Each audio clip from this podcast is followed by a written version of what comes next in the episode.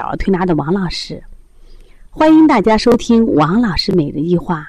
今天分享的主题是一个西医儿科大夫治疗咳嗽的思路。今天为什么分享一个西医大夫的这个案例呢？是因为我最近啊在读一些中西医的书，其实也看到了一些就西医儿科大夫在讲他们治疗咳嗽的一些临床诊疗思路。看到这篇文章的时候，这个案例的时候，就特别的激动。从内心上也特别的感动，也就是说，呃，我想今天想把这个案例分享一下。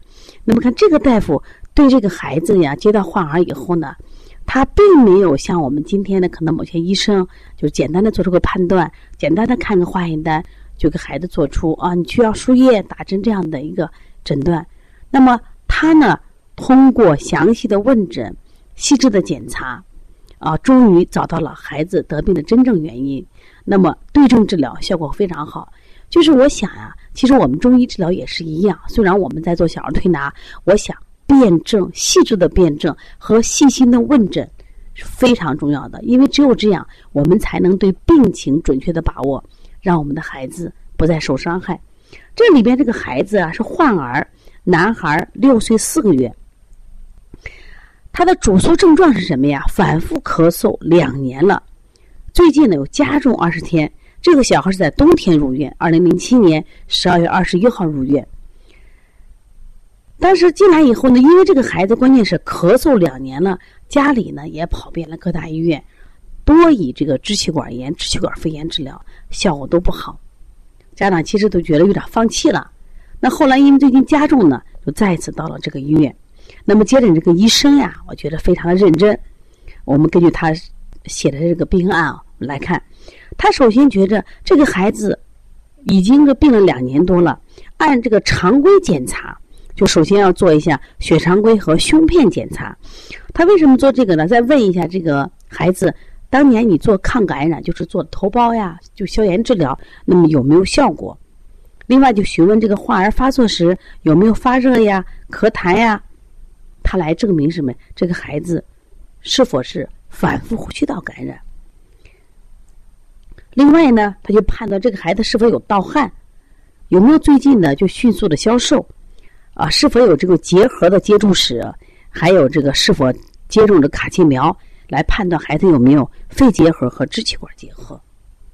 另外第三点呢，他还问孩子，就你这个孩子呀，咳嗽的症状是否是持续存在，就是咳呀是一天不停的咳，还是有某的时间段。或者有某种情况下会导致症状，这种咳嗽症状加轻，有没有这种喘息和喘鸣音出现？有没有药物和过敏史？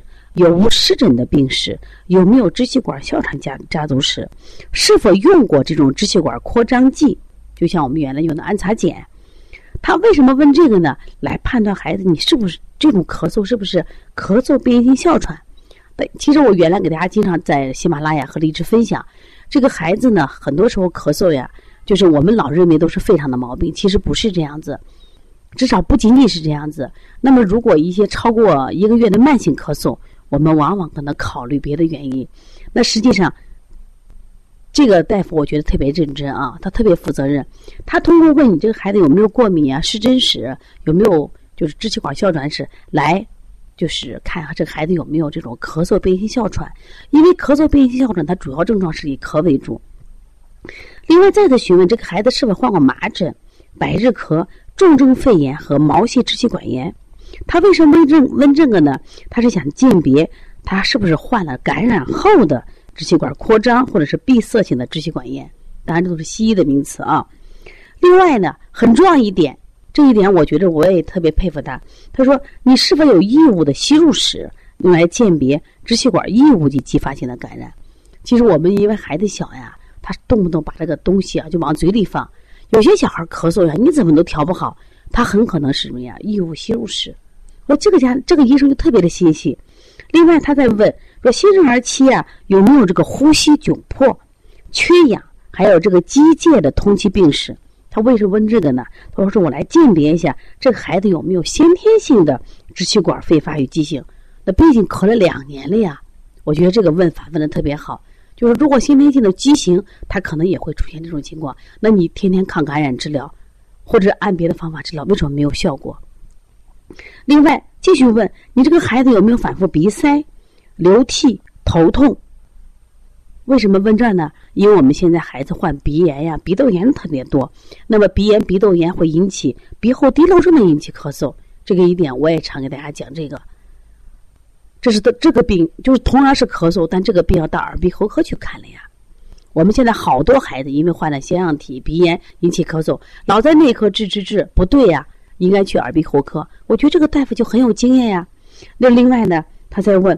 有无静息或者活动后青紫发作？有无心慌、水肿？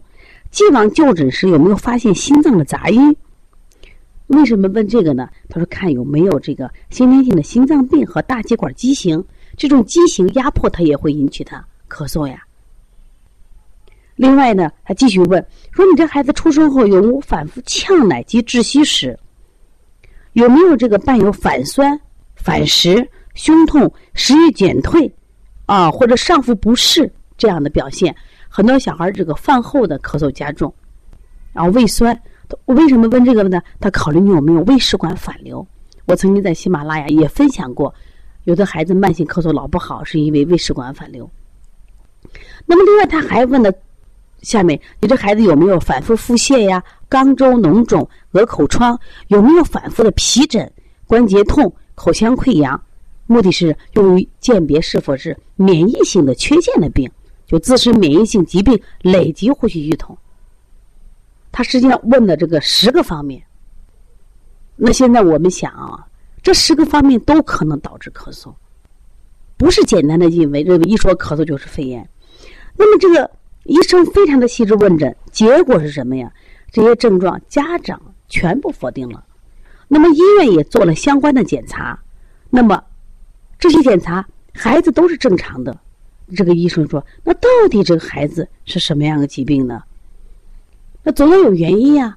那我们通过这种抗感染治疗没有效果，抗过敏治疗没有效果，孩子又没有新生儿的这种先天性的这种疾病，又没有异物史，又没有胃食管反流，那总得有个原因呀。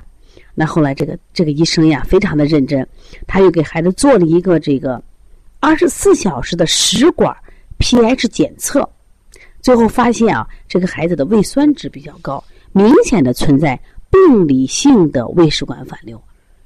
他实际上的咳嗽还是胃食管反流，但是他特征不明显，不像有的人明显的反应都烧心、胃酸、饮食不振，他没有。那么后来他就按照这个情况呢，给孩子做了一个什么呀？就是抑酸的治疗。抑酸治疗以后，症状明显的改善，效果特别的好。治疗两周以后呢，这孩子的症状呢。就完全都没有了啊！那么，他这篇案例呢？他最后他的结论是给了这样一个思路，他说：“希望啊，就是说，我们的医师们啊，当孩子咳嗽，特别是反复咳嗽，你用了这个我们常见的这种内科的抗感染治疗，如果没有效果的话，我们应该什么呀？呃，多问几个为什么，甚至我们应该从别的学科或者别的科室。”找找原因，他就说，临床实践中应该注意多学科的融合交叉，积极拓展诊疗思路，这样的话就会让患者和医生双方受益匪浅。那我看了以后，我就受益匪浅。我说了，第一个，我非常感谢西医，因为现在西医它有非常发达的仪器，可以帮助我们进一步做诊断。我们目的是什么？目的不就是为了想把孩子的病治好吗？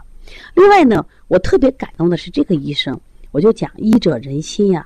医者仁心是什么呀？就是我们治病还要救人，既知道了孩子的病，还要让孩子什么呀？身体健康，让他少生病不生病。那我们现在实际上，不管我们从事小儿推拿的，还是我们从事，反正就是不管是给从事孩子保健的，还是给孩子治疗的，我想我们是不是多一点这样的耐心，多一点什么呀？就是治治疗问诊的思路。比如在我们中医小儿推拿里面，我经常讲，我说了，你不仅仅是一个小儿推拿师，我说你还得是一个心理咨询师，你还得是什么呀？一个营养师，同时我们还得学的西医学。我们要知道鼻后滴漏症，我们要知道咳嗽、变性、哮喘，我们要懂得过敏，甚至今天我是不是通过这个案例，我又懂得了二十四小时食管的 pH 检测，它仅仅是它的胃酸值大于了正常，结果这个孩子就出现了两年的咳嗽加重。那我们是不是要一起来感谢下这个医生？所以因此呢，我觉着这样的医生有一颗仁心，一颗爱病人的心。那我们所有的小儿推拿师也一样，要用这颗人心和爱心去呵护每一个孩子，拯救啊每一个患儿，而不能是什么呀？见咳止咳，见烧退烧，而不能什么呀？见了复杂的我们就不接了，见了简单的稀里糊涂就推。我们现在很多学员到我这儿来进修，都会讲老师，我学了五天我就开店了，我学了十天就开店。我说开国际玩笑嘛。我说，咱是给孩子治病的，咱要为孩子的健康负责任。所以说，我想这样的西医大夫越多越好。我想，我们从这个西医大夫学到的责任和使命，用到我们的工作上，我们也能帮到更多的人。中医也要什么呀？望闻问切，也要细致的辩证。因此，如果我们都能像这个医生一样，知识面宽广一些，问诊再细一点。帮助的孩子就更多一点。如果你的孩子也有这样的问题，可以加王老师的微信：幺八零九二五四八八二九。我也希望大家跟邦尼康王老师一起爱学习，一起来成长，让我们掌握更多的专业的医学常识，让我们的孩子更健康。我们也为妈妈准备了小儿推拿基础班。为同行准备了小儿推拿辩证提高班以及开店班，同时呢，三月二十六号，邦尼康将举行邦尼康第二届技术论坛，重点讲解的就是关于咳嗽，也就是说，肺炎、支气管肺炎，还有支原体肺炎、过敏性咳嗽以及支气管炎咳嗽的临床辩证思路以及四合一疗法。好，谢谢大家。